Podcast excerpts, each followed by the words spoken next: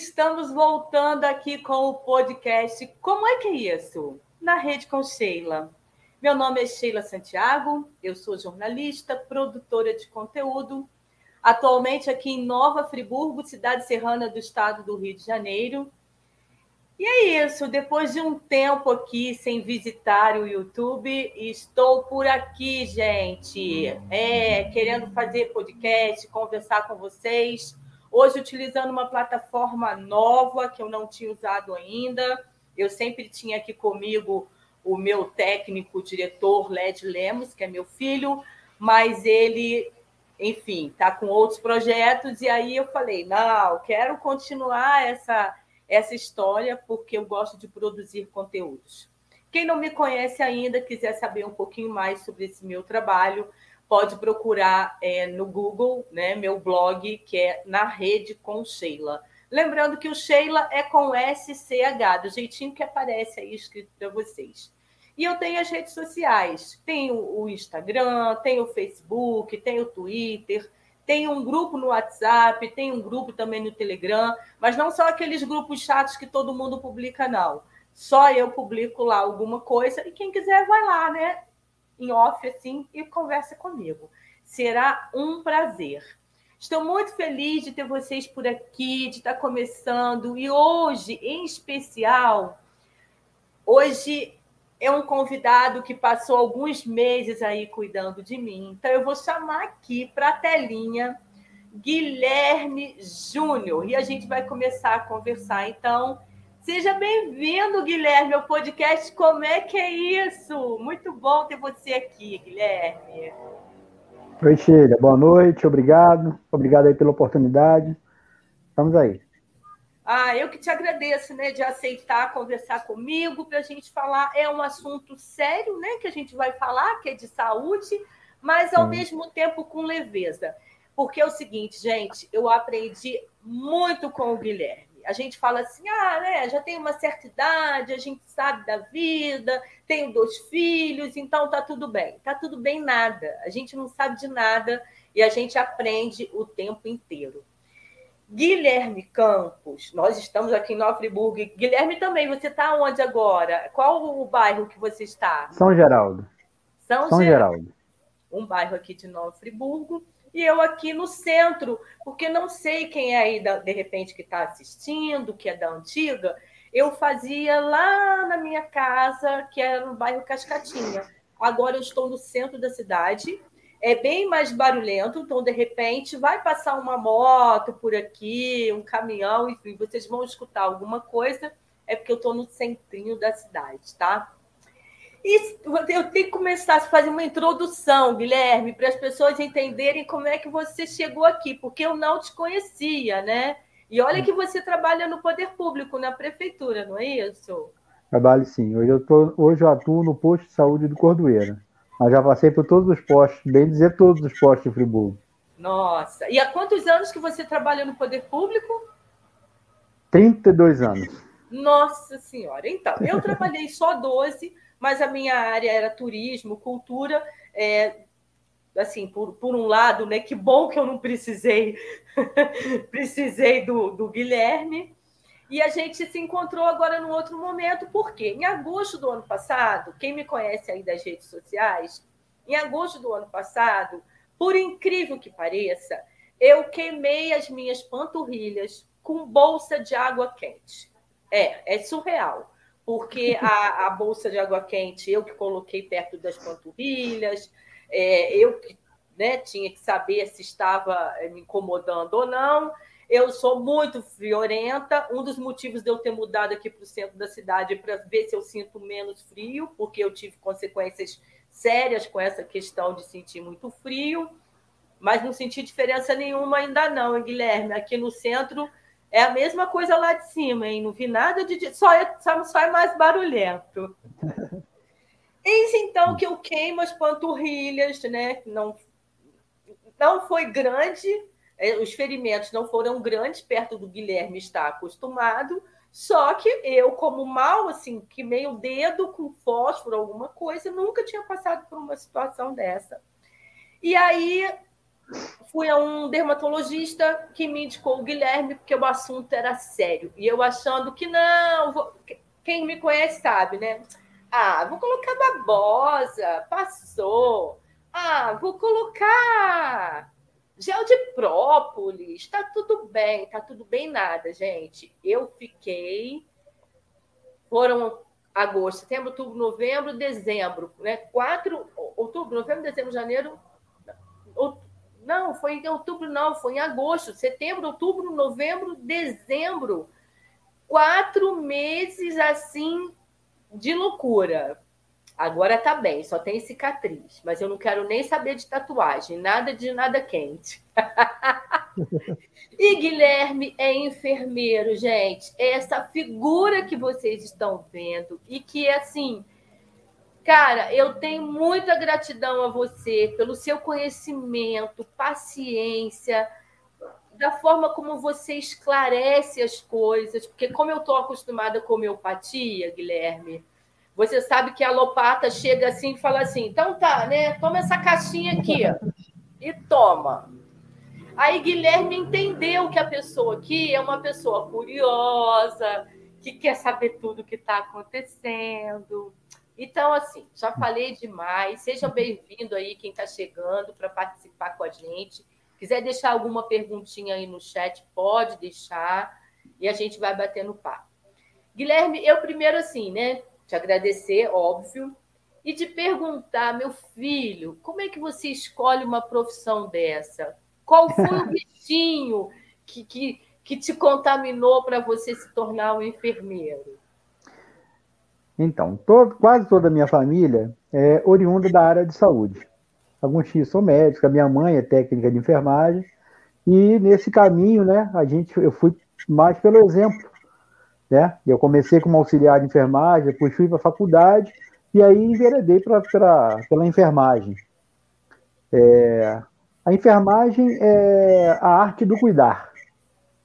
Né? O, o, quem entra pelo caminho da enfermagem não vai ganhar dinheiro. Né? Não vai ganhar dinheiro, com certeza não vai. Amor não paga conta. Só trabalhar por amor também não paga conta. Mas a gente tem, né? é, uma, uma missão. Eu acho uma missão dada por Deus e a gente precisa, né? É, tá com conhecimento e se colocando à disposição de quem precisa. Certo. E com quantos anos você escolheu essa carreira, Guilherme? Porque tudo bem você vir de uma família, mas eu fiquei curiosa para é. saber. Então, eu comecei, eu fiz o curso de auxiliar de enfermagem com 18 anos né, que é o tempo que você faz. Eu fiz na antiga escola Nossa Senhora de Fátima, que é da prefeitura. Eu iniciei minha carreira na enfermagem, no curso de auxiliares técnicos de enfermagem na escola Nossa Senhora de Fátima, que fica no Raul Sertã. Antigamente ficava num prédio ao lado da padaria, que tem ali na General Osório. Verdade. E, e dali para lá eu fui me aperfeiçoando, né? E aí me enveredei pela enfermagem, fiz a faculdade de enfermagem, curso né, pós pós-graduação.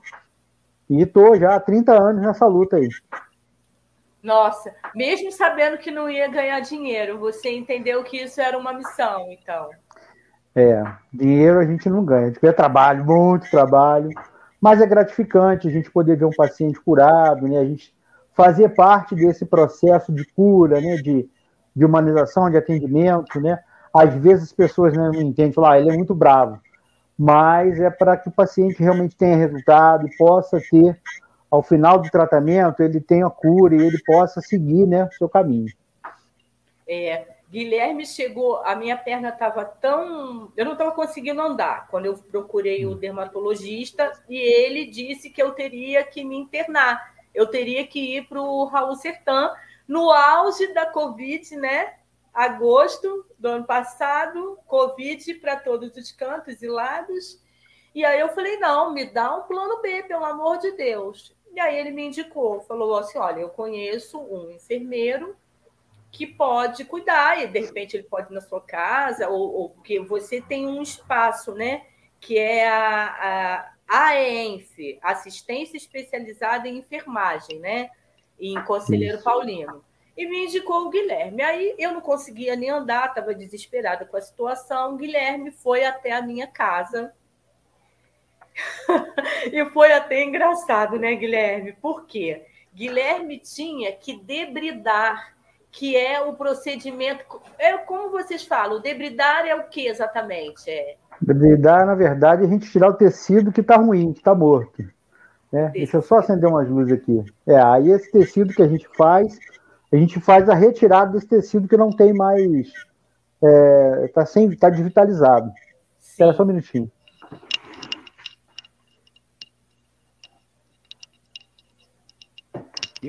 Ao vivo, assim, a. Não, fique tranquilo. Aqui é ao vivo, mas é tranquilo também. Eu estou aqui na é. minha casa. Porque na é, rede com Sheila era na minha rede. Você foi lá, né? Você chegou a ver a minha Sim. rede no quarto e tal. E é. eu, aqui nesse, nesse apartamento que eu estou morando, não tenho espaço para rede. E aí hoje eu falei, pô, legal, né?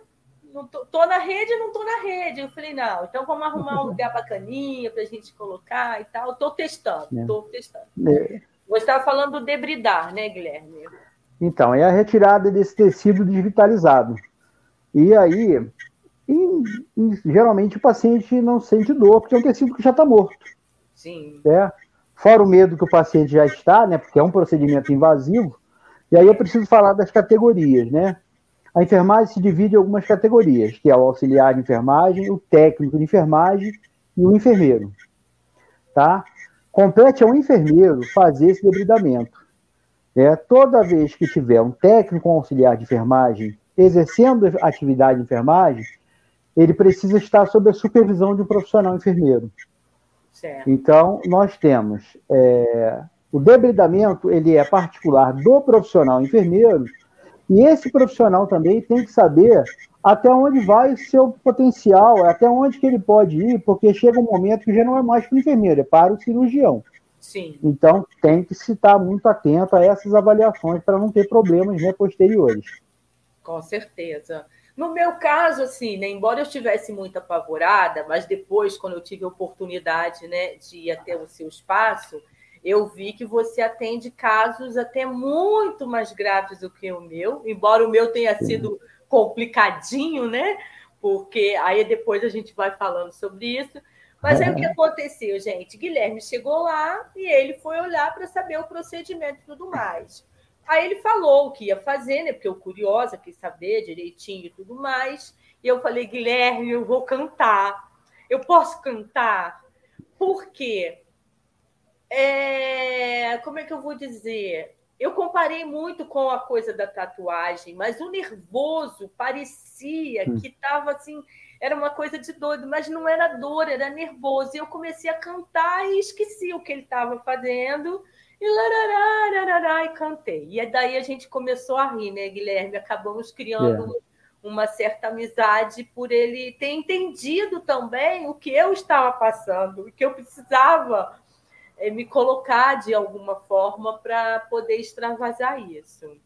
É. Agora, Apesar de para mim, de, mim ser muito normal, para o paciente que a gente vai fazer, realmente é invasivo e o sistema realmente ele fica muito nervoso, fica abalado, né?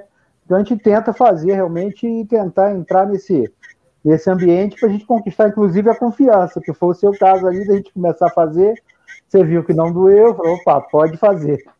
Pode fazer. E Guilherme foi dando várias orientações. Agora me diz uma coisa, Guilherme, você é, você pega casos assim muito mais sérios, né? O meu foi sério para mim, claro que cada um tem que, né? Para mim foi sério, eu nunca tinha passado por isso. Mas você cuida de, de, de questões assim muito mais complexas, né? É, na, eu hoje em Friburgo eu tenho um consultório de enfermagem, né?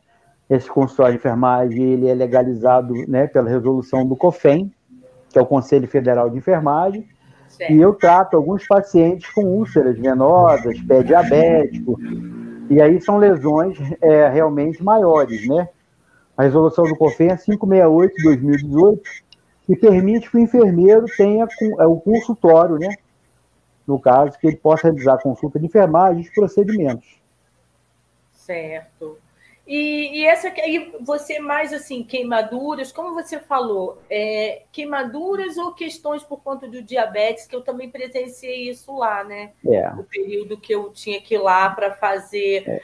É, alguns cuidados, que o é. negócio não melhorava e tal. Quando eu achava que estava melhorando, aí Guilherme falava: você deve ter comido alguma coisa. A gente vai chegar nessa parte também, né? então a, minha, a minha atuação hoje são em feridas de difícil cicatrização. Então, eu trato bastante pacientes oriundos da angiologia, né, que são as úlceras, úlcera venosa, é, úlcera arterial, úlcera mista, e geralmente essas feridas são muito extensas. Né? Tem paciente que é a perna toda, tem outro paciente que né, vai até o pé, e paciente com pé diabético, que é bem complicado também. Então, às vezes, né, às vezes calhou de você no consultório, quando estava aguardando consulta, me ver lá, né, entrando para atender pacientes com feridas bem extensas, bem graves, né, que é a parte do tratar, do cuidar. Então, aí qual é a diferença, né? O enfermeiro, ele não fecha diagnóstico. Sim. O diagnóstico é um atendimento médico. Sim. O tratamento medicamentoso é particularidade médica. A indicação da cobertura e o tratamento, o cuidado é do enfermeiro. Tá? Isso tem que ficar bem claro, porque não entro na área do médico, é médico também não entra na minha. Então, assim, hoje nós temos vários profissionais que conseguem fazer esse atendimento multidisciplinar. Alguns profissionais ainda não conseguiram se adequar né, a essa realidade, mas a grande maioria já. Né? Tanto é que quem te encaminhou para mim foi um dermatologista. Sim. Fez o atendimento, deu o diagnóstico e sugeriu que eu continuasse. Né? Aí a gente fez, fiz a avaliação e fiz a conduta terapêutica que a gente ia traçar no seu cuidado. Certo. Mas o atendimento primeiro, o atendimento foi médico. Né? A mesma coisa vem na parte da angiologia. Paciente com úlcera venosa, úlcera arterial, úlcera mista, ele tem que ter um acompanhamento médico angiologista, ele precisa estar medicado, tá? E eu vou fazer o cuidado, eu vou indicar as coberturas, o que melhor se adequa para os debridamentos químicos, enzimáticos e o acompanhamento. A mesma coisa o pé diabético. No pé diabético, a gente encaminha para angiologia, para endocrinologia, e é um, realmente um trabalho multidisciplinar. Certo. E cabe a mim, enquanto enfermeiro, fazer a indicação das coberturas, orientar nos curativos, fazer as orientações para casa, como é que vai ser tratado, como é que vai ser feito, né, o que, que você pode utilizar ou não naquelas lesões, e avaliar quais são as condições, né? Está melhorando, não está? Essa é uma função do enfermeiro.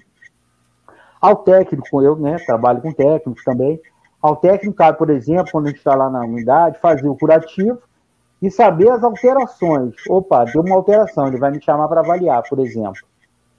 A mim cabe indicar as terapias que a gente vai usar, é, as coberturas, que são as pomadas, que são é, as, as, os, os, os derivados que tem no mercado, os produtos no mercado, que a gente pode utilizar para melhorar a cicatrização, aí seja de úlcera, seja de queimadura, seja de ferida. Em cada caso eu vou indicar um momento diferente, uma, um, um produto diferente, né? Um medicamento diferente. Agora, Guilherme, você, você não sei se você já parou para pensar nisso, mas você atende mais homens é, do que mulheres ou as mulheres são mais propensas a ter essas complicações em termos de, de pé diabéticos e tudo mais? Pé diabético, geralmente eu atendo mais homens. Mais homens. É, isso, mais homens. E úlcera venosa geralmente é mais a mulher. É. E também tem a coisa da idade, isso aparece mais assim.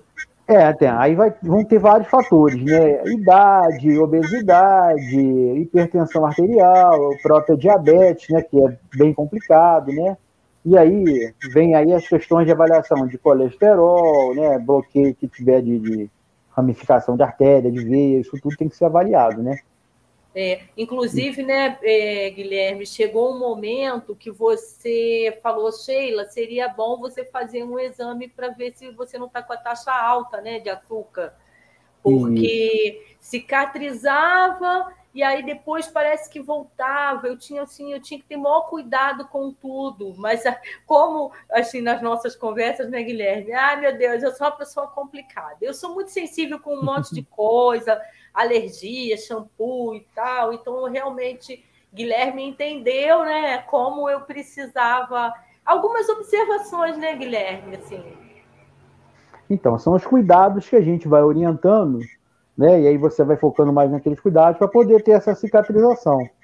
Não é muito normal uma cicatrização demorada como foi a sua. Então a gente tem que buscar qual é a causa que está acontecendo esse problema de cicatrização. E foi o que a gente fez, foi buscando, foi trabalhando isso, e aí conseguiu cicatrizar. Agora você pode fazer a tatuagem já.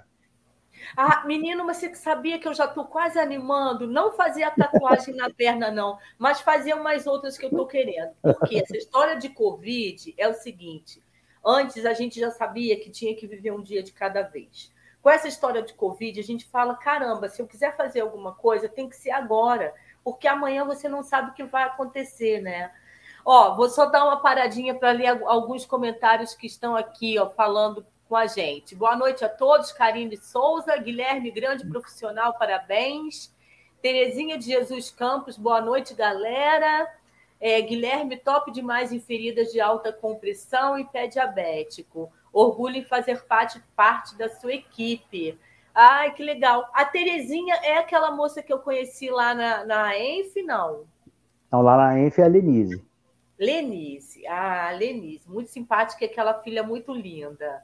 E o Ricardo Perru também, que está por aqui. Suzy Lemos, eu acredito que sim, que é a minha irmã. E eu faço, eu faço maior propaganda do Guilherme, né? Por onde eu vou, uhum. porque primeiro que eu nunca tinha lidado com essa, com essa situação, né? eu nunca tinha passado por uma situação assim. E segundo, que por me tratar com homeopatia, e isso é legal, depois o meu pessoal né, que for assistir ou que tiver por aí, é porque como eu sou muito ligada à homeopatia, tem uma hora que você fala: não, eu tenho que ir num dermatologista, e ele, no caso, indicou o Guilherme, e eu preciso seguir o que o enfermeiro está falando. É uma relação de confiança, né, Guilherme, que tem que Isso. ser criada, né? Com certeza, é um vínculo que a gente estabelece com o paciente para poder estar tá fazendo tratamento. Um abraço aí para o Ricardo aí, ó, representando aí o posto do Cordoeira. O Ricardo trabalha comigo no Cordoeira. Que né? legal. O pessoal que está aí. Abração. Que legal, Guilherme. Agora, lá em cima no Cordoeira, você também é, atua como enfermeiro para essas. É, é. essas lá no Cordoeira. Como é? Lá eu faço também, mas o atendimento é diário, mas lá eu tenho outras atribuições, então não fico exclusivamente nessa parte. Mas quem não tem condições, eu atendo lá também. Tá. Né? Só que não, não é lá eu atendo, mas o paciente lá precisa ir todo dia, né? A gente faz o, o atendimento, vai fazendo acompanhamento lá com com os técnicos, eu deixo a prescrição pronta, vai vendo todos os dias. Só que lá não tem como ver o paciente todo dia, né? Porque é pela demanda e pelas outras atividades que existem na unidade. Tá. Agora, esse caso da, da Covid, que tem esses, é, com as sequelas e tudo mais, isso chega para você em algum momento não? Não, essa parte clínica, né, é tratado com a parte clínica. Chega para a gente, né, as sequelas que a gente tem que cuidar no dia a dia, porque são muito chaves, e aí a gente vai pegar na unidade paciente sintomático de Covid, às vezes, paciente, a gente vai, vai tratar e vai encaminhar, os pacientes com sequela, a gente vai encaminhar para físico, vai encaminhar para onde tem que ser feito o encaminhamento. Às vezes eu pego o atendimento, o primeiro atendimento, né? E aí eu vou, já, mas é uma outra área, né? Vou fazer o atendimento e a gente vai fazer o encaminhamento para onde precisa ser atendido. Agora, tem que ser muito corajoso, né? Para você encarar uma, uma ferida ali. Como, como é que isso funciona na cabeça? Essa, tem que ser frio, Guilherme? Ou, ou como é que é? Não. Pelo contrário, a gente. É porque a gente acostuma, né? Trabalhar com ferida não é para qualquer pessoa. Né? A pessoa tem que gostar, tem que gostar daquilo ali, tem que gostar da ferida. Como o paciente, o profissional que gosta de CTI, ele gosta de estar fechado, de estar naquele ambiente, com aquele monte de bomba, que para mim não serve. Então, assim, cada um profissional, ele é, se dedica a uma área, cada um escolhe uma área. Né? Então, assim, trabalhar com ferida, tanto para auxiliar, para o técnico, para o enfermeiro, tem que ser uma, uma, um gostar. Então, é, se torna até prazeroso. Por quê? Ah, mas como é que pode ser prazeroso ver ferida? Cada dia que a gente vai vendo a evolução, que o paciente chega lá com 20 anos de, de ferida aberta, e aí com 6, 7, 8 meses, um ano, o paciente sai de lá curado, é, é gratificante para a gente. É, você vê o resultado do seu trabalho. Então a gente tem muito disso. E a gente tenta humanizar ao máximo esse atendimento. Né? Apesar de falarem que eu sou muito bravo, eu fico em cima, usando mesmo, é porque a gente quer que esse paciente que está uma dor insuportável, já está realmente desistindo, ele começa a ver, vislumbrar lá na frente um objetivo, opa, eu posso alcançar a cura, eu posso ficar bem. Então, isso a gente vem trabalhando. É um tratamento de ferida, é um tratamento longo, é um tratamento que precisa de muito estímulo, os profissionais que estão envolvidos ao paciente. Né?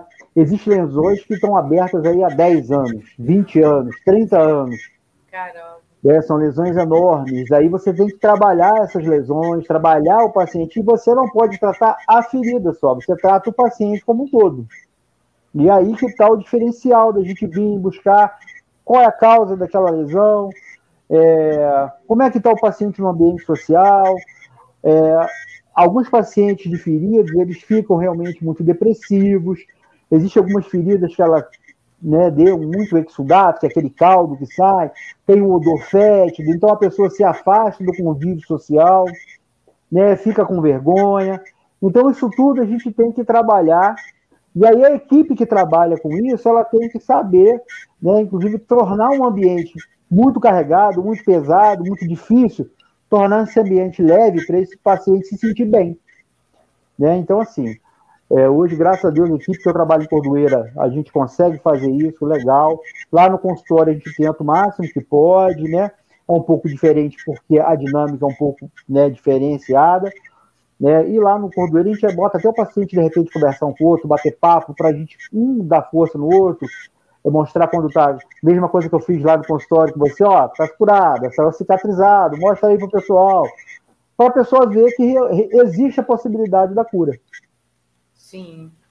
Porque realmente eu emagreci 5 quilos naquela brincadeira das pernas e agora eu estou na luta porque eu falei: não, se eu emagreci 5 quilos com a situação e eu preciso emagrecer por conta de refluxo, essas coisas que eu tenho.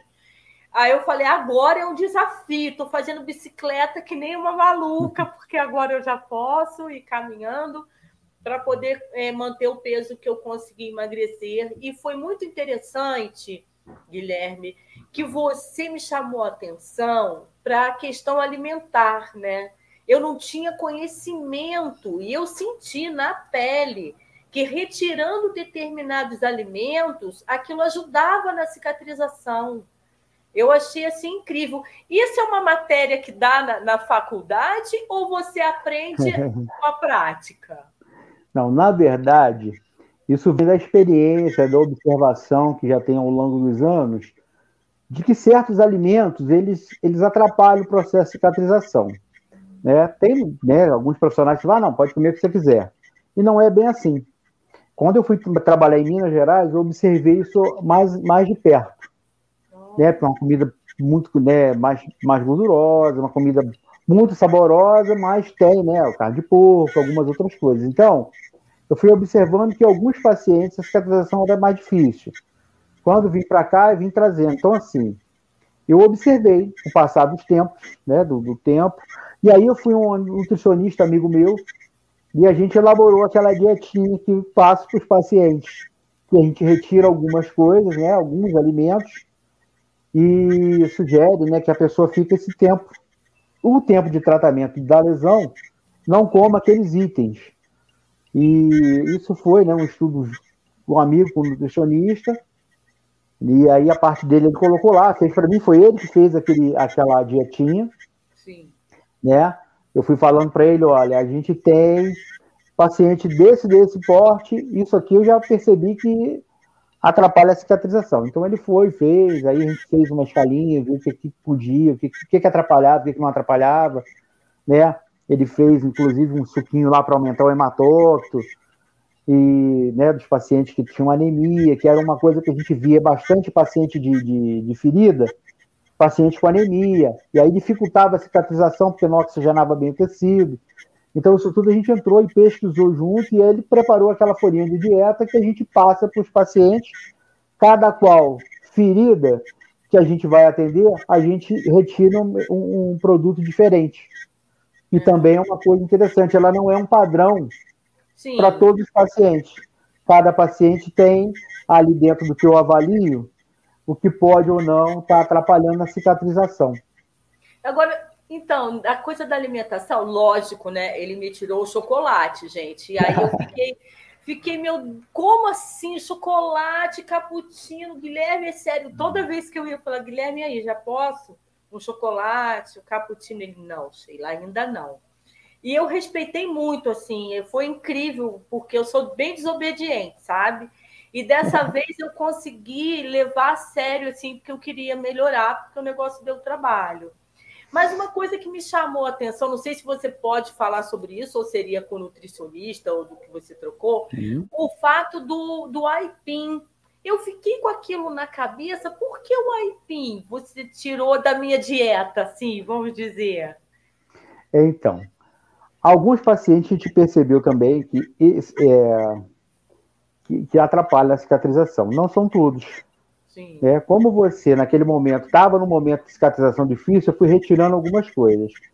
Aí a gente vai voltar lá no tempo dos meus avós, que dizia que tudo que é plantado debaixo da terra não deve comer quando tem ferida. Ah. E aí vem a parte que eu fui lá antigamente, então a gente veio pegando e tirando algumas coisas. Oh. E pegando também a cultura popular antiga, né? Por exemplo, uma coisa que a gente retira em AME, quando a gente era mais novo, a mamãe, a vovó dava ele chineando quando tinha furúnculo, lembra? É, é verdade. Aí botava tudo para fora. Para fora. Né? Então a gente foi retirar. São coisas que a gente retira. Né? Então, assim, algumas coisas da cultura popular que a gente foi adequando. E essas coisas acabam na prática, né? Que aí não é um dado científico. Entendi. Aí é um dado que a gente faz na observação, né? É um dado que a gente tem observando o dia a dia. E aí eu coloco, ah, um paciente com queimadura, eu dou chocolate, não cicatriza legal, então vou tirar. Porque tem gordura é. hidrogenada, extremamente gordurosa. Várias coisas, então a gente retira. Né? Se você me falar, tem um estudo de caso científico que comprova isso, que eu não. saiba, não. Tá? Mas existe né, uma coisa empírica. A experiência, a minha experiência mostra que certos alimentos vão dificultar o processo de cicatrização. Então, esses eu retiro. E o açúcar também, aí o açúcar, assim, em qualquer nível de cicatrização, independente do problema, é um problema o açúcar, né? Não, aí o controle do açúcar, né? Se o paciente for diabético, essas coisas. Né? É? Agora, fora isso, é, se o paciente é diabético, aí a gente tem que controlar a glicemia, não pode dar açúcar. Sim. Né? Existem lesões, por exemplo, que a gente tratava antigamente com açúcar na lesão. Para debridar, por exemplo, lesões, a gente fazia colagenase com açúcar. Né? Isso quando eu me formei lá em mil e pouquinho bolinha. E só que esse curativo tem que ser trocado de duas em duas horas, senão ele vira fonte de contaminação. Uau. Por isso que não se usa mais. Porque é muito trabalhoso, além da dor. Ele faz um estímulo de dor muito grande porque ele faz o quê? Um debridamento. Então a gente não utiliza mais, quase não se vê mais os angiologistas antigos indicavam muito collagenase com açúcar, porque limpava bastante realmente. Só que em duas, duas horas tinha que, né, teoricamente, trocar. Então, assim, paciente diabético, eu posso colocar açúcar na ferida? Pode. Mas porque o sistêmico, né, que você faz tópico ali, ele não vai interferir tanto no sistêmico. Mas tem que ter o cuidado, a avaliação e a troca, de duas em duas horas. Já ele pode ingerir açúcar? Não porque isso vai realmente atrapalhar, né? Vai aumentar ali a glicemia dele. Então, é, tudo é questão da gente estar tá avaliando. É, a gente pede, né? Bota uma dietinha para poder melhorar a cicatrização e vai acompanhando, acompanhando as taxas de glicemia, a taxa de hematócrito, né? Como é que está isso para a gente poder ver né, a própria, o lipidograma, né? Como é que estão os colesteróis, para ver se está tudo bem. E a gente vai acompanhando. E se tiver alguma alteração, a gente encaminha para o clínico o clínico tratar essa parte. Essa parte não é, essa parte é médica. Né? Mas enfermeiro a gente tem que ter essa, essa sagacidade de estar tá vendo o que, que pode estar tá alterado, o que, que pode estar tá causando uma interferência na lesão.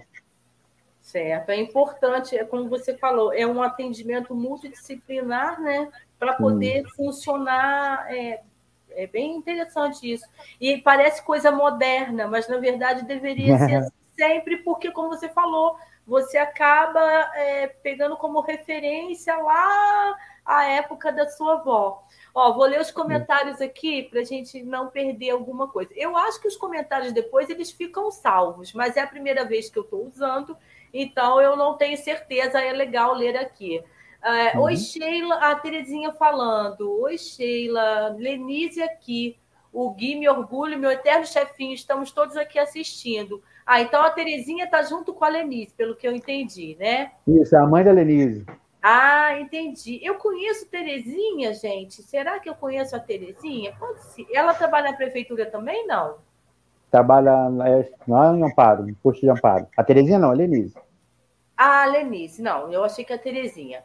É, fazemos por amor. Feliz em ver você, Sheila a Terezinha falando. É, vamos ver aqui que colocou aqui. É sempre muito bom quando o paciente nos ajuda seguindo corretamente o tratamento, a forma de fazer, o curativo, a dieta e também o repouso. É difícil, hein? Mas a gente né, sente que é importante, com certeza.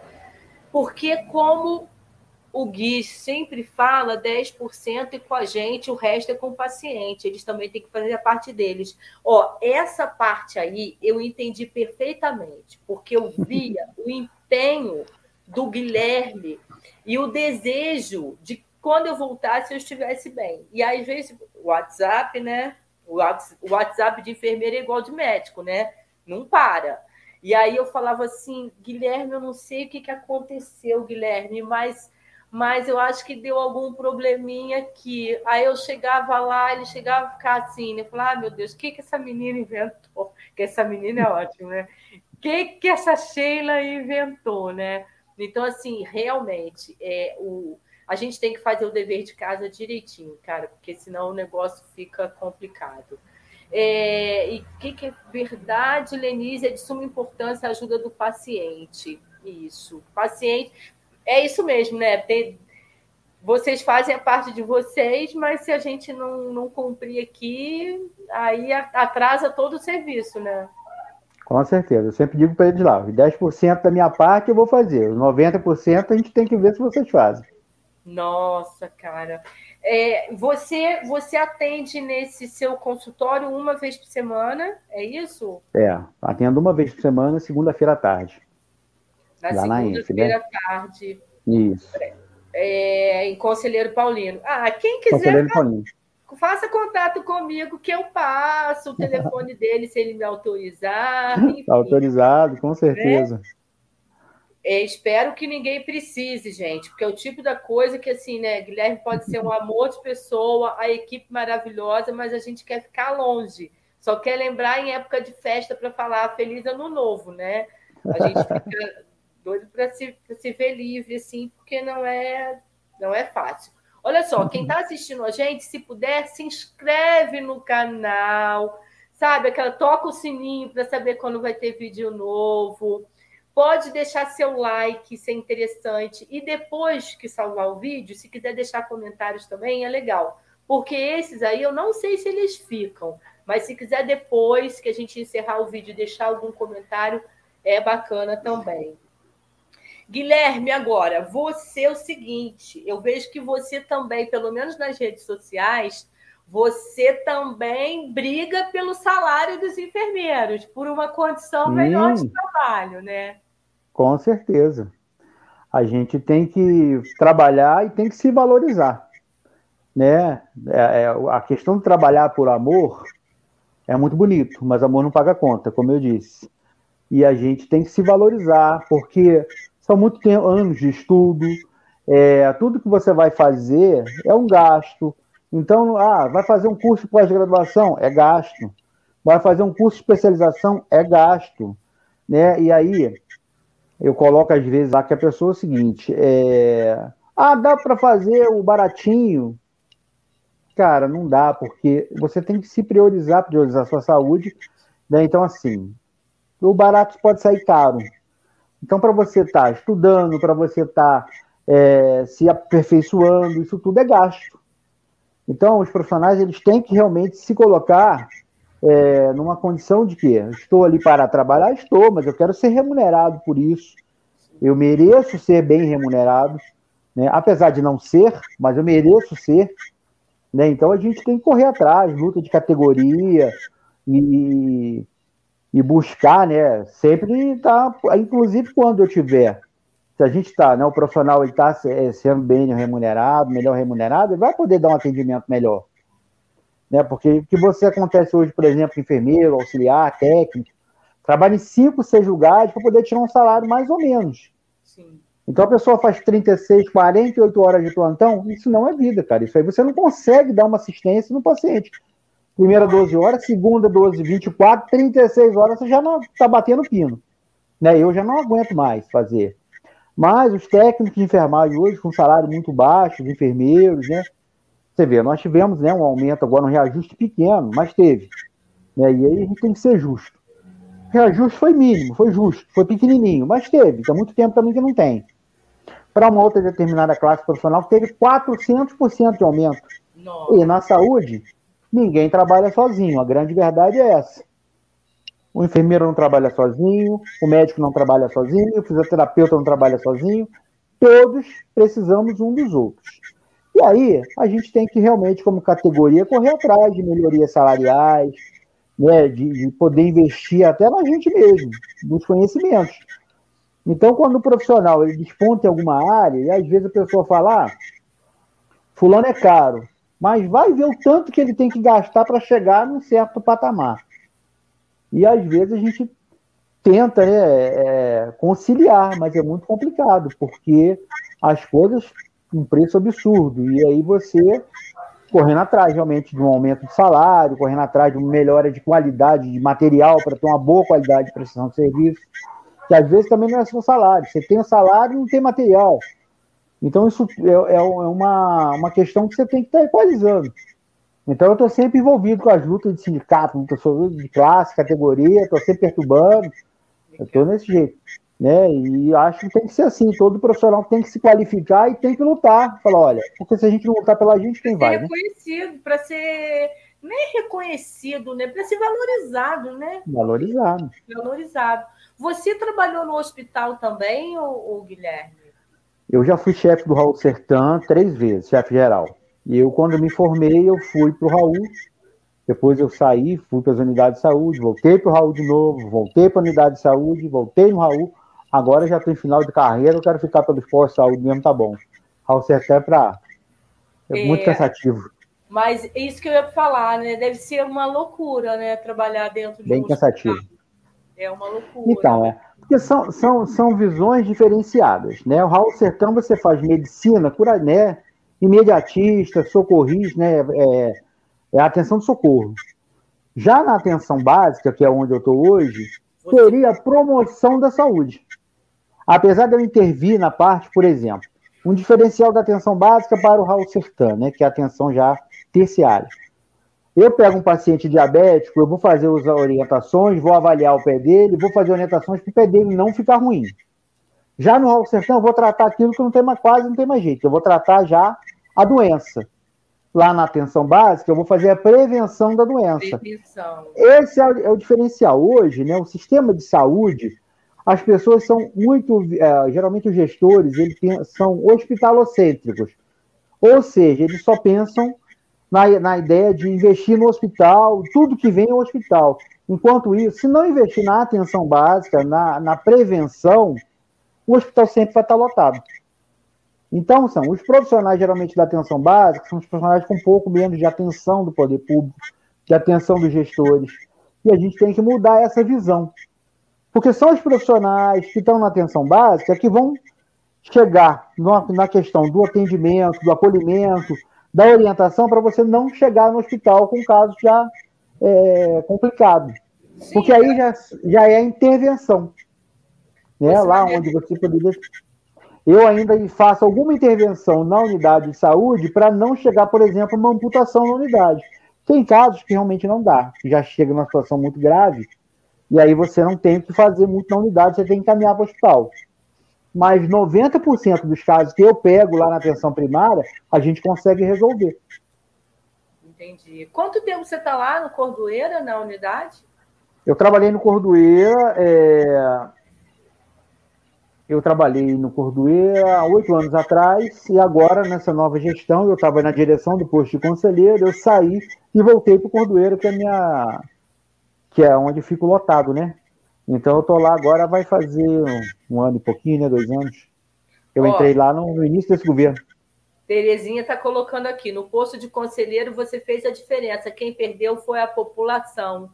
Ó, oh, gente, deve ser assim demais, né? Ser atendido, ter uma pessoa como Guilherme, com esse comprometimento, né? Porque existem profissionais profissionais. Eu sou suspeita de falar, gente, porque eu conheço muito pouca área de saúde. Quem me conhece sabe, não é uma área que eu transite, eu não tenho muito conhecimento. Eu sempre fui muito. Uma vez, quando eu devia ter uns nove anos mais ou menos, a minha. Ah, foi coisa de escola, eu me vesti de enfermagem. Então, de enfermeira, eu tenho com aquele negocinho, aquele capzinho de enfermeira, mas eu tenho pavor de agulha. Eu morro de medo. Aliás, mentira, porque eu gosto de acupuntura.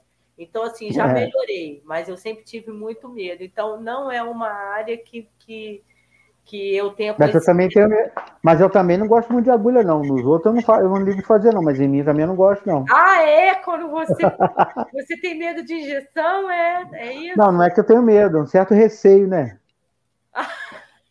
um homem desse tamanho, Guilherme.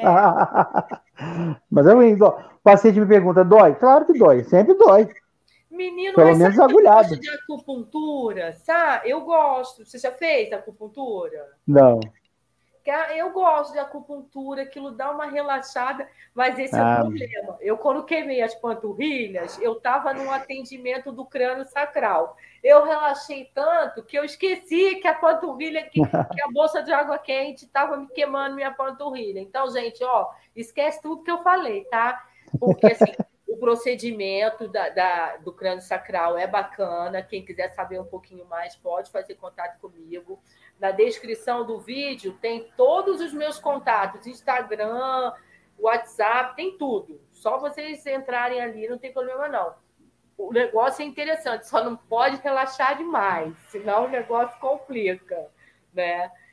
Guilherme, olha, Guilherme, e assim, hoje a saúde como um todo, já que a gente está né, primeiro, não vou ter que fazer essa pergunta. Como é que está aí na sua cabeça essa história dessa pandemia, agora essa onda que eu já nem sei se é a décima, se é a milésima, não sei nem que onda que está. Eu... Então, para nós profissionais de saúde está muito complicado. É, em Conselheiro nós perdemos alguns amigos, perdemos um médico amigo nosso lá, é, perdemos alguns médicos e alguns enfermeiros, técnicos também em Friburgo, e é muito perto, nós perdemos com Covid. Nós estamos há dois anos numa luta é, é, desleal, né? Porque a gente. Toda vez que você acha que vai conseguir respirar, é uma onda nova que aparece. A população, por sua vez, também não colabora, não faz sua parte. E às vezes você ainda está ali cansado, porque a gente está muito esgotado profissionais estão extremamente esgotados. E aí o, o, o paciente chega às vezes sem máscara, você pede para colocar máscara, o camarada já zanga, fala um monte de besteira. Já vem armado também para a equipe, uma equipe que está extremamente cansada. Todos, não tem um, um funcionário da saúde que não tenha perdido alguém ou que não tenha tido alguém com sintoma muito grave, né? Eu mesmo tive, a namorada ficou grave, ficou internada, né, trabalha na área de saúde, e aí a gente tem sempre um receio, vai passar mal, não vai, é, como é que vai ser. Então a gente tem esses receios. Né? Ah, por exemplo, a indicação para Covid é preocupação no início, aí obesidade, hipertensão, tudo que eu tenho, né? Opa, e aí? Aí morre o médico, o colega nosso, bem mais novo, e a sua cabeça vai a um milhão por hora. Eu lembro como se fosse hoje, que no dia que eu estava na direção de conselheiro, o dia que esse médico chegou e falou que estava passando mal, e tinha uma fila para ser atendida, e um paciente xingou ele, falou tanta besteira com ele que eu fui lá e tive que esbravejar com o paciente. Então as pessoas às vezes falavam assim, a Guilherme é muito grosso. Mas não é, porque aquele que não tem gratidão não tem caráter. E esse médico é um camarada que não negava atendimento a ninguém. E no dia que ele passou mal, ele foi extremamente injustiçado. Não. Infeliz, extremamente injustiçado. O paciente falou um monte de besteira, eu perdi logo a paciência. Infelizmente, ele veio a óbito. Um cara com 35 anos morreu pelo Covid. No nosso contato, no dia a dia. Então, assim, a cabeça do profissional de saúde, que o profissional de saúde não é o super-homem, não é a Mulher Maravilha, todo mundo tem seus pais em casa, seus filhos, namorado, marido, e aí, filho, então adoece. É neto, é filho, é isso, e essas pessoas estão à nossa volta. Então você imagina a cabeça, você está com a pessoa ali doente, você tendo que atender um outro, e você vê o cara lá sem máscara, cuspindo, faz tudo em cima de você, você vai falar, o cara ainda fala alguma coisa. Você já está os nervos à flor da pele. Então, nós estamos entrando numa onda nova agora de Covid. Se você perceber, a vacina deu uma reduzida, a gente não tem visto assim tanto óbito, mas já está internando. Então, assim, é preciso, é preciso de conscientização da população, dos profissionais, né? E também saber, ter empatia com quem está ali trabalhando, porque está complicado, está muito difícil. Então, assim, a gente não sai, não para. Quando você vai acabando o momento, você acha que vai relaxar, vai entrar. Por exemplo, nós profissionais de saúde estamos nos preparando agora para entrar vacinação de cinco anos em diante. Olha, nós estamos há dois anos vacinando, agora vamos vacinar criança. Então, assim, ah, mas são profissionais diferentes. Não, eu mesmo pessoal que estava lá na ponta, que teve doente, ficou no CTI, saiu, não teve assistência nem de, de nada, e o INSS, no início da pandemia, foi vergonhoso, porque as pessoas ficavam doentes, ficavam largadas à língua, nem prefeitura, nem INSS, nem nada. Então o profissional ficou à língua. E nosso, nosso receio agora qual é? Vai ficar de novo, se ficar doente, fica de novo. Mas a gente se, se imbui da nossa, da nossa, é, da nossa missão de cuidar e vai para o atendimento né, e muitas vezes colocando a vida da gente em risco, quase sempre botando em risco por alguém que a gente nem conhece. Né? Então, assim, tem que ter realmente empatia, podendo se preservar. Hoje a vacina, ah, mas eu não quero vacinar. O problema não é você, o problema é as pessoas à volta. Né? Então, assim, tem que ter empatia, tem que solidarizar, né? podendo não estar aglomerando. A gente não tem como não aglomerar, porque a gente vai ser atendido. Hoje, por exemplo, nós eu lá no Cordoeira, com o pessoal da equipe lá, nós já assinamos 400 pessoas. Que isso! Como é que a gente não vai, né, toda hora pega, vê, um fala com um, fala com o outro, então a gente está exposto. Gente. Então, assim, os profissionais estão extremamente cansados, expostos ao extremo. É, a, a, categoria de enfermagem, por exemplo, não viu nada, nada de melhoria salarial de governo federal, de governo municipal, foi muito pouquinho de nada. De governo de Estado, a categoria não teve valorização nenhuma. A conversa fiada foi, quando estava todo mundo morrendo, ah, vocês são heróis. Herói de bolso vazio? Não tem jeito. Ninguém quer ser chamado de herói. As pessoas querem ter condições de trabalhar, condições de criar seus filhos, condições de ter né, a, as suas situações resolvidas. Foi o que eu te falei. Tem pessoas que trabalham três, quatro empregos. Você imagina o que é 12 horas em um lugar, sai daquele para mais um plantão de 12, sai daquele mais um plantão de 12 e mais 12. 48 horas acordado, você imagina. Isso que eu ia te perguntar, a carga horária sem plantão são quantas horas que o enfermeiro Então, o enfermeiro hoje em Nova Friburgo, com o novo decreto, estabilizou, fora estratégica, 40 horas, 30 horas semanais, né? 6 horas diárias. Mas tem os plantonistas, que fazem 24 horas. E aí cada instituição tem uma situação diferente. Tem um plantonista, tem um ambulatório. Né? Geralmente são 30 horas semanais. O pessoal da estratégia, 40 horas semanais. São 8 horas, né? E tem os plantonistas de 24 horas. Ah, e sempre tem, ah, o colega ficou doente, tem que cobrir. Outra, vamos fazer extra, outra tá passando mal, vamos lá. Não. Então, assim, é, é muito complicado, muito desgastante, né? E valorização profissional, valorização monetária, financeira, é muito pouca, é quase que zero. É, eu acho que foi até a Terezinha que falou aqui, não só essa questão física, mas emocional também, né? O cansaço emocional, sim, gente. Sim. Porque você sai daquele seu ambiente. Se você ligar a televisão, escutar um rádio ou acessar a internet mesmo, é o tempo inteiro falando que aquilo não, não tá legal, que não tá bom, e vocês fazendo a parte de vocês, né? E da, é, então... daqui do outro lado, como é que é isso? A gente é tem que, estar. É tá... né? Como é que é isso? A gente tem que estar tá vendo aquilo ali, tem que estar tá atuando, tem que estar tá estudando para poder pegar as, as novidades que vêm, como é que faz para poder o paciente ter uma melhor assistência. Então, nesse meio do caminho, você fica. É, tem gente que teve no, na, durante a pandemia profissionais que foram em casa uma vez ou duas na semana. O resto todo dentro do hospital trabalhando, ou todo em posto de saúde. Então, assim, é muito complicado. E ainda tem profissionais que estão e aí muitos profissionais adoecem. E é nessa hora que nós é, percebemos que estamos totalmente desassistidos, seja por qualquer, por qualquer estrutura de governo, né, esfera de governo. Não existe uma assistência para quem está lá salvando, não existe. Você fica na sua casa, ah, está em repouso, tá. 15 dias você fica pelo, pela, pela situação das leis de CLT. Por exemplo, seu empregador te paga.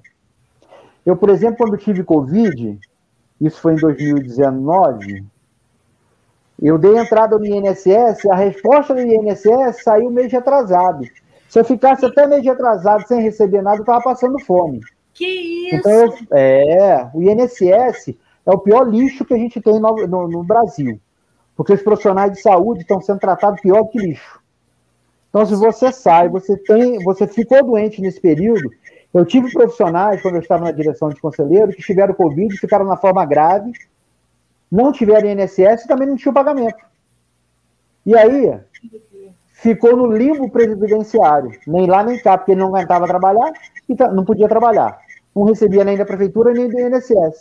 Aí é o momento que você precisa comprar remédio, é o momento que você precisa de fisioterapia, é o momento que você precisa de cuidados, é o momento que você está emocionalmente abaladíssimo e é o momento que você está sozinho. Você não está sozinho porque você tem a sua família que está com você aí e está te dando suporte. Mas você fica mendigando com tudo na mão ali, pedindo pelo amor de Deus ali a, a instituição essa ou aquela para te voltar. Eu, por exemplo, fui no médico do trabalho, ainda não estava muito bem, mas falei, doutor, se eu ficar em casa, eu vou morrer de fome, eu preciso trabalhar. E aí você volta a trabalhar, né?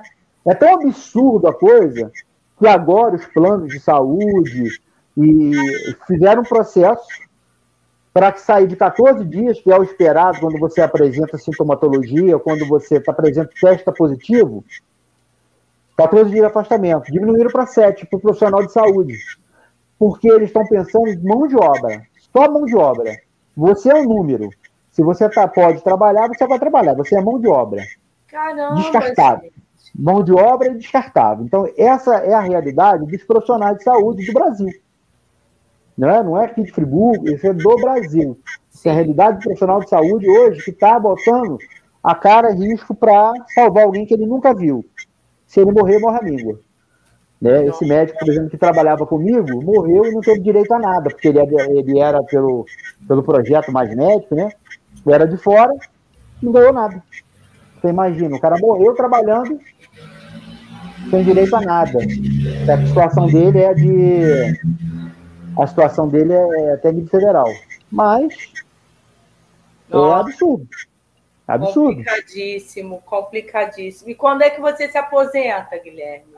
Então, se não fosse a bendita da lei nova, eu já estaria me aposentando, né? Agora tem que fazer um pedágio aí, acho que mais, mais um ano e pouco, dois anos. Mais um ano e pouco, dois anos.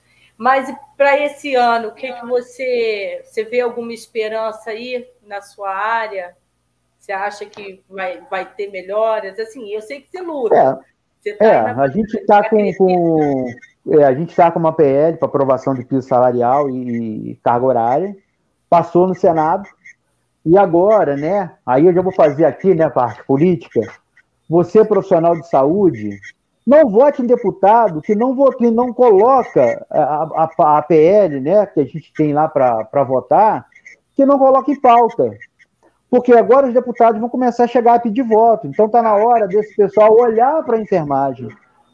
Né? O, o, senador, o Senado já fez a parte dele, o Senado já aprovou né, essa PL, que trata sobre a, o piso salarial e, e, e, a carga horária. E os deputados estão deitados eternamente em berço esplêndido. Virou ano, ninguém ouve falar mais nada, e aí vão bater na sua porta. Quando bater na sua porta, se vocês não apoiaram, e aí a população que tem empatia com os profissionais de saúde, de enfermagem, e aí não votem. Votem naqueles que estão valorizando, porque quando eles aprovam lá uma PL que melhora o salário da enfermagem, que está ali, né? Estou falando da enfermagem, que é a minha categoria, né? Sim. Mas de toda a saúde. Quando melhora essa categoria profissional, quando melhora o salário, aí sim está trabalhando pela população. Porque melhorando, né, dando condições dessas pessoas poderem estar se dedicando a um local de trabalho, vai dar condições de uma melhor, um melhor atendimento, com mais dignidade também ao paciente na ponta. E também é. eu acho que, no caso, mais pessoas vão até se interessar por fazer né, a formação. De... Porque se, né, senão vai falando assim, por que, que eu vou colocar a minha saúde, né, minha, a minha vida em risco se eu não sou valorizado? É. Né? Tem isso também. É. O grande problema, então, o nosso grande momento aí que a gente realmente coloca todos os dias a vida em risco e valorização é zero. Então agora vamos pressionar os deputados, a Câmara de Deputados, está lá para o presidente lá da, da, Câmara de Deputados lá para ele poder colocar em votação o projeto, né? E a PL, e a gente tem que estar tá correndo atrás, tem que estar tá realmente, ah, mas política é chato. É. é. Mas se a gente não fizer política e ficar omisso, né? A gente vai aceitar o que vier. Fica a mercê a mercê do que vier. Né? E é Fica é justamente por isso que a nossa categoria enfermagem, que é a maior do Brasil, está aí, vagando, porque não se envolve nas questões sociais, nas questões políticas, né?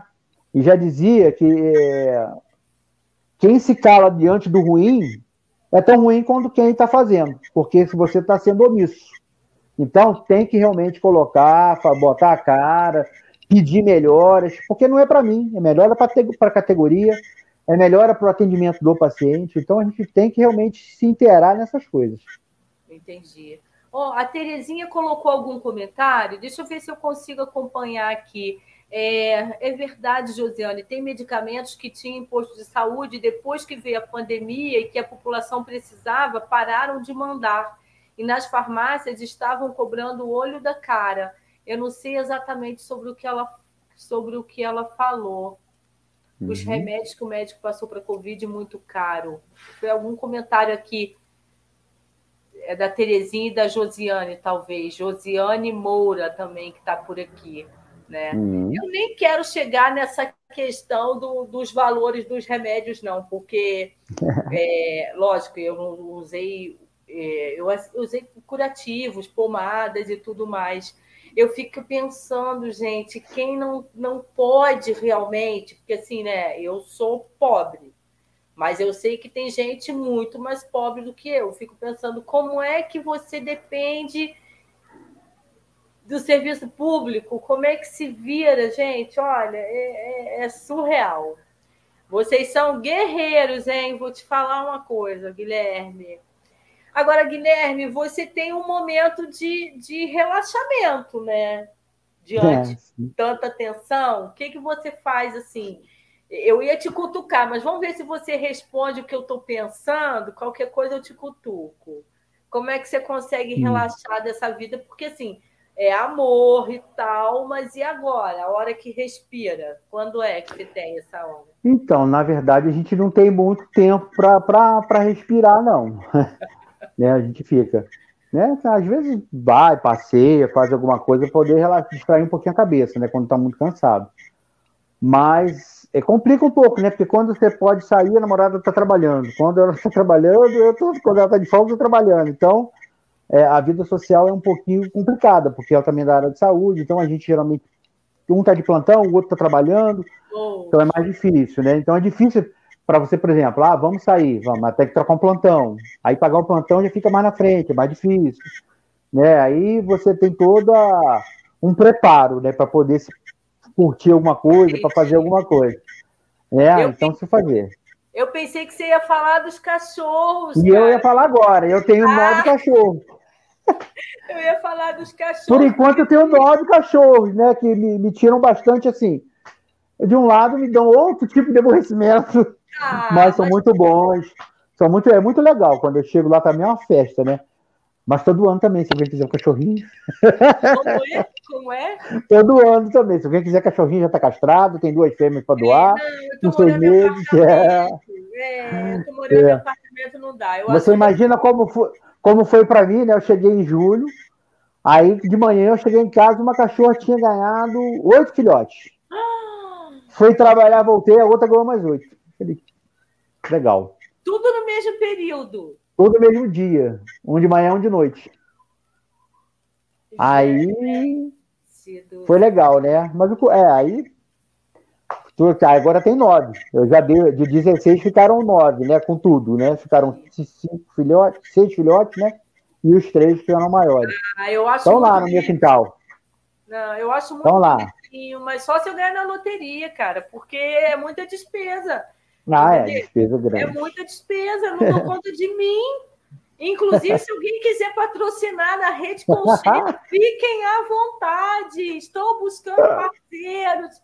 Podem, né? Porque assim, a gente tá, é um prazer para mim bater papo e tudo mais, mas há uma produção, há um trabalho, né? Eu sou eu sou jornalista, minha formação é essa. Então, divulgar, isso tudo também é trabalho. Então, assim, algum patrocinador aí, ó, que tiver, pessoal aí da saúde que ganha bem, que está aqui assistindo. Agora, pô, legal do cachorro você falar. Isso só não, é, não perder uma situação, porque a Josiane colocou aqui. Qual o tratamento para úlcera varicosa? E se você pode me ajudar? A Josiane Moura está perguntando. Então, não existe um tratamento específico precisa avaliar o que está acontecendo, qual é o estágio da ferida, né? quais são as condições da lesão, se essa lesão está exudativa, se não está, se essa lesão tem necrose, se não tem. Então, assim, não tem como eu te falar um tratamento né, aqui no, no, no atendimento. O que eu posso fazer, se quiser ir lá no Cordoeiro, eu posso atender, se quiser no consultório, eu atendo, né? Mas é para a gente poder avaliar. Tratamento não existe uma fórmula. Toda úlcera varicosa trata assim, dessa forma. Não existe é uma avaliação do que, tem que ser feito. Aí a gente vai fazer uma avaliação, inclusive, da dieta, vai fazer uma avaliação do que, que vai ser utilizado, vai ver o que, que a pessoa já está utilizando, se tem resistência, se não tem, é, avaliar a parte também né, dos, dos, pulsos, como é que está. Então é uma avaliação da pessoa num, num todo, e aí daí a gente traçar uma conduta. Agora não tem a falar, ó, faz isso, não, não tem como. É, ela até está falando aqui que tem uma úlcera varicosa no peito do pé é, que ela faz curativos todos os dias, mas não vejo melhora. Josiane, sinceramente, procuro o Guilherme, porque acho que assim é, é essa orientação ele vai saber te dizer aí. Não sei se já foi a médico, tô, tô, tô sugerindo aqui, né? Guilherme é quem, quem pode dizer o caminho, né? Que loucura. O que é exatamente isso? É, úlcera varicosa é o quê? Essa varicose são as úlceras decorrentes de insuficiência venosa. Né? São as úlceras que a gente tem em decorrência da insuficiência venosa ou arterial. E aí precisa fazer essa avaliação, ver qual o melhor tipo de tratamento que a gente pode, qual a melhor cobertura que vai estar entrando, como é que está a lesão. Então, assim, só mesmo avaliando para poder saber. Mesmo avaliando, porque às vezes até, como você falou, às vezes primeiro tem até que um médico olhar, porque é muito mais Sim. sério, para depois você poder é... é. Aí a parte medicamentosa, né, sistêmica que a gente fala, medicamentosa, e, e o diagnóstico é a parte médica. O tratamento que a gente vai fazer de cobertura, como é que a gente vai fazer as lesões, aí vem essa parte para a enfermagem. Guilherme, ela está perguntando onde é o consultório. Deixa eu colocar o seu número de telefone. Fala para mim que eu vou botar ali. É 9... 22 9 9817. 9817. 1208. 1208. Isso. O consultório na rua João José Cerqueira, número 9. Lá em Conselheiro Paulino. É o que, Ju? Deixa eu colocar aqui. João José Cerqueira, número 9. João José Cerqueira. Número 9. 9. Conselheiro. Isso, Conselheiro Paulino. perto do mercado é, Santos Reis. Né? Entra naquela rua ali, finalzinho ali. É bem, bem fácil de achar. Eu consegui. Estou sentindo até por um, por um lado, eu estou até sentindo falta de conselheiro paulino, mas por outro, eu não quero aparecer, não. Na rua do Mercado Santos Reis, alguém colocou aqui. Ai, Guilherme, que papo gostoso. Ó, adorei conversar com você, porque lá a gente Obrigado. não tinha tempo, né? Assim, é, não dá. Para você atender e também preocupada aqui mas eu passei esses meses ainda pensando, falei, não, eu quero fazer uma live porque é uma forma de eu aprender também. Você falou tanta coisa interessante aqui para eu aprender. Então, assim, muita gratidão que você aceitou o convite para estar aqui comigo na rede. Gratidão a todos que participaram aí com a gente, né? Que estão deixando os comentários, muito legal. E o vídeo, se, se tudo der certo, ele vai ficar salvo aqui no meu canal. Então, depois você pode compartilhar com alguém, enfim, tá? É bem. A, a Josiane está falando que vai te procurar lá. Tá ótimo, então. É, e aí é isso, gente. Se inscreve aí no canal, ó, mais um aí pro meu canal e toca o sininho, enfim, vê aí o que, que vocês podem me ajudar também a divulgar. A minha ideia é continuar fazendo as lives. Quem der uma olhada no meu canal tem conteúdos assim muito bacanas. É, não só é porque eu faço, não, é porque eu sou curiosa, eu quero aprender, e eu tento trazer alguma coisa, tipo assim, ah, isso não é muito dito, mas eu quero ouvir, eu quero aprender. Então, assim, eu não quero ibope, eu quero é conteúdo, eu quero compartilhar enquanto eu estou aprendendo também. Gratidão, Guilherme. Não vou ficar com nenhum cachorrinho seu, porque eu preciso cuidar de mim. Parabéns. Ah, obrigado, Perru, falando parabéns, Sheila Guilherme. Mas, é, sabendo de alguém que quer cachorrinho agora, eu já sei a fonte. né? Eu desejo tá. muita saúde para você e para todos, né? Espero não precisar dos seus serviços, nem tão se, se acredita que ontem eu levei um tombaço na cozinha. Tô cheia, tô cheia de hematoma. A, a, a, o tanque, a máquina de lavar, a água cai no tanque. O tanque é junto com a área. O tanque, a área junto com a cozinha, né? Aí não dou a cozinha. Eu fui olhar e pum, com a cabeça na, na bicicleta ergométrica. Tô cheia de. Aí eu ainda falei assim, quando eu levantei, eu falei, gente, eu tô viva, porque eu achei que eu ia para o céu, porque o tombo que eu levei não foi mole, não. Mas eu, ai, não quero passar perto de hospital, não. Tomara a Deus, que eu nem preciso, gente. É, Guilherme foi indicação da agente de saúde Lenise, a Josiane está falando. A ah, gente, ó, Guilherme, eu não conheço outro profissional, acredito que né, em Friburgo a gente tenha é, outros profissionais, mas Guilherme foi um anjo que caiu na minha vida e eu achei gostei muito assim da forma como você conduz. E essa seriedade sua é isso que a gente precisa, né? Quem está do lado de cá precisa disso, assim, ó, ó, minha filha, não dá, né, para fazer assim, né? Isso é muito legal. É. Agora você é maluco e ainda arrumou uma namorada que também é da saúde. Ó, vou te contar. Nem vou falar mais nada, não. Vamos encerrar isso aqui, né? Ah, tá vendo a gente aí. Ah, é? Que bom. Como é o nome dela? Aline. Aline, Aline, olha, Aline, então, meu filho, guarda esse Guilherme assim numa caixinha, bem cuidado, porque ele é muito querido por muitas pessoas, hein, que eu andei pesquisando e o Guilherme é sinal de que ele é um ótimo profissional mesmo. Então, porque senão para falar mal tem aos montes, né, Guilherme? então é isso. A minha irmã também passou por aqui, Suzy, beijinhos. Espero também que você não precise do Guilherme, mas enfim, é uma referência bacana. Gratidão, Guilherme. Vamos ficando hoje, então, por aqui, tá bom? Obrigado, obrigado pela oportunidade aí. Estamos à disposição. Tá então, bom? Tá certo. Gente, como é que é isso? Fica por aqui hoje, até qualquer dia, até qualquer hora, querendo só me seguir nas redes sociais, tá bom? Tem tudo aqui na descrição. Um beijo, boa noite. Tchau, tchau.